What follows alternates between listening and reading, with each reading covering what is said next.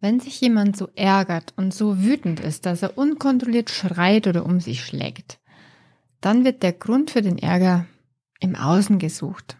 Und aus Sicht des Wütenden verdient der andere in diesem Moment den Ärger.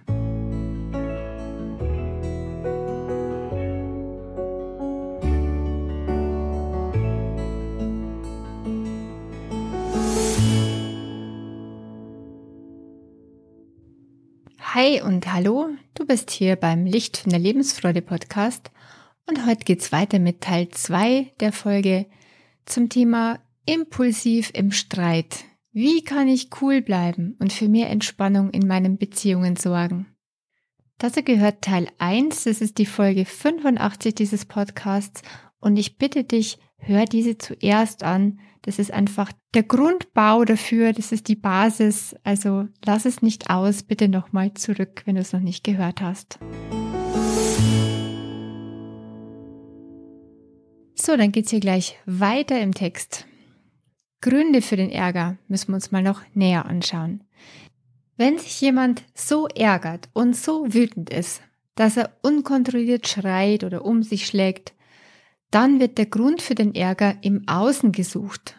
Und aus Sicht des Wütenden verdient der andere in diesem Moment, dass er die volle Wucht des Ärgers eben abbekommt. Die Aggression wird also als Verteidigung gerechtfertigt gegen jemanden, der einem offenbar Böses will. Oder es ist die Rache für die eben erlebte Verletzung. Die hört mir einfach nicht zu. Wieder bin ich übergangen worden. Ich bin ihm einfach nicht wichtig, sonst würde er doch nicht so reagieren. Völlig respektlos. So sind dann die Gedanken. Das heißt, jeder impulsive Mensch hat seine guten Gründe, warum er angreift oder sich so vehement verteidigt. Ein Hauptgrund ist Angst und Unsicherheit. Je mehr Selbstsicherheit und Selbstwertgefühl jemand hat, umso weniger braucht er auf andere zu projizieren, was er in sich selber nicht leiden kann. Je sicherer und ausgeglichener jemand ist, umso weniger Notwendigkeit besteht, sich zu verteidigen. Wer so massiv angreift, ist innen drinnen offenbar noch sehr unsicher und meint, er müsse sich um jeden Preis schützen. Wir müssen uns also anschauen, ob eine Verteidigung tatsächlich notwendig und gerechtfertigt ist. Oder ob wir durch den Filter unserer Überzeugungen und Selbstzweifel mal wieder aus einer Mücke einen Elefanten machen. Manchmal ist ja jemand wirklich sehr gemein im Beruf oder in der Familie und schießt über das gesunde Maß hinaus. Dann ist es tatsächlich nötig, sich auch mal zu wehren und Grenzen zu setzen. Ganz klar. Dann nämlich, wenn man sich in seiner Ehre oder Würde verletzt sieht. Es heißt also nicht, man dürfe sich jetzt gar nicht mehr verteidigen. Doch ein erwachsener, in sich ruhender Mensch, wie würde der wohl auf so einen Angriff reagieren? Er würde auf gesunde und friedvolle Art durchaus klar und bestimmt für sich sorgen, für die eigene Würde, den eigenen Respekt, für die Wertschätzung, die man gerade so sehr vermisst. Es geht also bei impulsiven Menschen darum, die bisher so heftige Reaktion abzufedern und sich besser zu kontrollieren. Blöderweise ist da so wenig Zeit zum Überlegen. Es werden einfach die gewohnten Muster abgespult. Und so reagieren wir aus unseren Triggern heraus, als pure Reizreaktionskette. Doch nicht aus unseren Werten heraus und so, wie wir eigentlich gerne sein würden. Doch wie Viktor Frankl sagte, zwischen Reiz und Reaktion gibt es eine Lücke. Und es gibt diese Lücke. Es gibt diese Sekunde zum Überlegen, ob es möglich ist, hier und demjenigen gegenüber so auszuticken. Das heißt, in dieser Sekunde kann sehr wohl entschieden werden, austicken, ja oder nein, oder ist der Preis jetzt gerade zu hoch dafür? Vorausgesetzt, es handelt sich um einen psychisch gesunden Menschen. Dann ist diese Sekunde auf jeden Fall noch da. Wer nicht mehr stabil genug ist, der hat auch mal öffentliche Entgleisungen und hat dann nicht mehr den Überblick darüber, was ihm vielleicht sozialer Schaden entstehen könnte durch sein öffentliches, so aggressives Auftreten. Wer also psychisch einigermaßen gesund ist, dem passieren impulsive Ausbrüche normalerweise nicht im öffentlichen Raum. Dem Chef gegenüber zum Beispiel passiert es in der Regel nicht und auch nicht den Kollegen gegenüber oder der Nachbarin, die einen nervt. Nein, das passiert dann, wenn wir zu Hause sind mit den Personen, die uns nahestehen, bei denen wir uns eigentlich sicher genug fühlen. Das Fatale ist, dass wir gerade diese wichtigsten privaten Beziehungen durch impulsive Ausbrüche gefährden. Es wird einfach viel zu wenig bedacht, dass diese vielleicht daran zerbrechen könnten und dass es sogar ziemlich wahrscheinlich ist, dass sie daran zerbrechen werden. Wenn es dann soweit kommt, ist der Katzenjammer groß und es ist zu spät.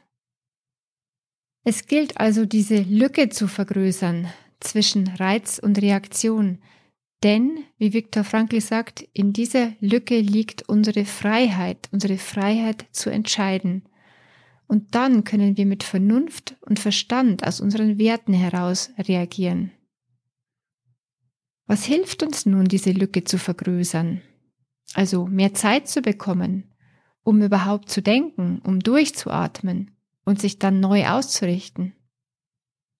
Alles, was ich schon in Folge 1 genannt habe, sich spüren lernen und im Alltag schon gut immer wieder für sich zu sorgen, für genügend Erholung, für genügend Bewegung, aber auch für das rechtzeitige Eintreten für sich und seine Grenzen.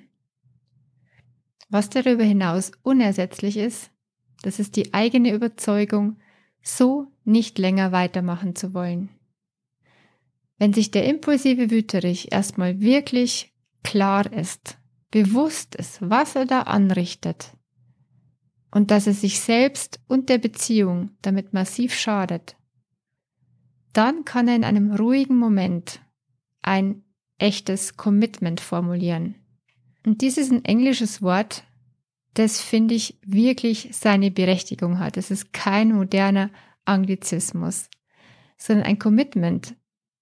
Das umfasst so viel, da bräuchte ich mehrere deutsche Wörter, um das zu beschreiben. Zum Beispiel, was ist ein Commitment? Es ist ein Versprechen an sich selbst. Es ist eine innere Verpflichtung. Es ist sozusagen ein feierliches Gelöbnis, eine echte Entscheidung für einen Wert. Ja, dann kann sich derjenige so ein Versprechen geben, dass so ein Austicken nie mehr vorkommen soll. Es ist nämlich nie gerechtfertigt und hinterlässt nur Zerstörung. Doch solange ein Funken innerer Überzeugung bleibt, dass der andere schuld dran ist, dass ich mich jetzt schlecht fühle, wenn du immer noch diese Überzeugung in dir haben solltest, irgendwo, dann rechtfertigst du dein Explodieren und dann wird es dir immer wieder und wieder passieren. Wer sich Liebe wünscht und eine sichere Bindung, eine sichere Beziehung, der kommt nicht umhin dran zu arbeiten, ein berechenbarer Partner zu werden. Weißt du, ein unberechenbarer Partner ist für den anderen einfach nicht verlässlich. Dann ist das Beziehungsfundament unsicher und eine sichere Bindung, eine starke Liebe ist dann nicht wirklich möglich. Schon nicht zwischen Eltern und Kind und auch nicht in allen anderen Beziehungen.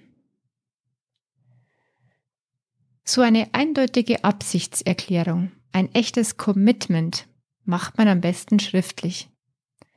Man kann es entweder nur für sich selbst machen oder am besten macht man es auch für die davon betroffenen Personen, dass sie davon was mitbekommen. Dann macht man es sozusagen offiziell und dadurch ist es noch mh, mm, bindender, das Versprechen.